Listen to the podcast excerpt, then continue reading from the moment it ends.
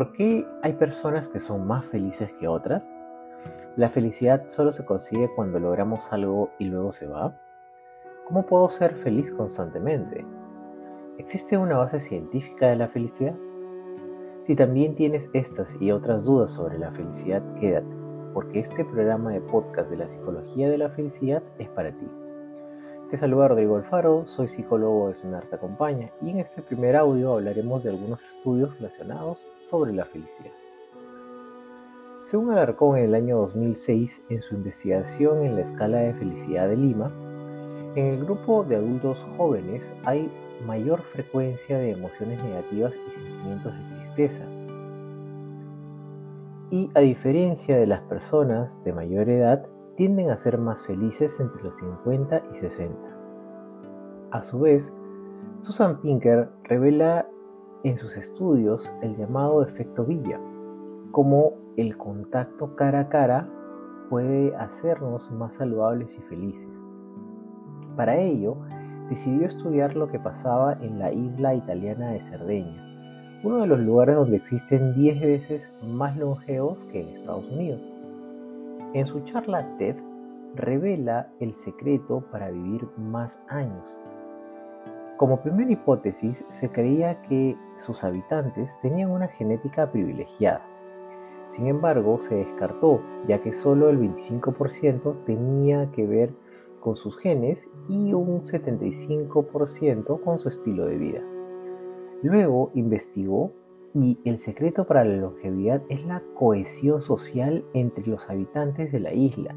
Se percató que cada vez que la gente envejece, la comunidad se preocupa que estén rodeados de familiares, amigos y conocidos.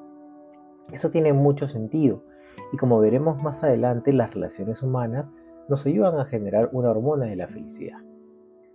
Además, Tal es la importancia de la felicidad que la ONU decretó en el 2012, el 20 de marzo, como el Día Internacional de la Felicidad para reconocer la relevancia de la felicidad y el bienestar como aspiraciones universales de los seres humanos y la importancia de su inclusión en las políticas del gobierno. Otro estudio determinó que Finlandia ha sido elegido el país más feliz del mundo por sexto año consecutivo en el Informe Mundial de la Felicidad del año 2023, World Happiness Report.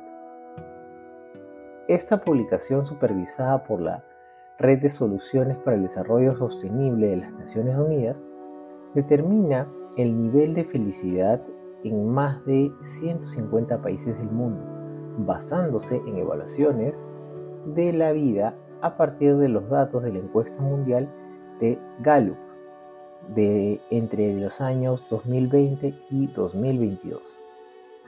Finlandia encabeza la lista con un puntaje de 7,80 y si lo comparamos con Perú, estamos con un puntaje de 5.53, ubicándonos en el puesto 75.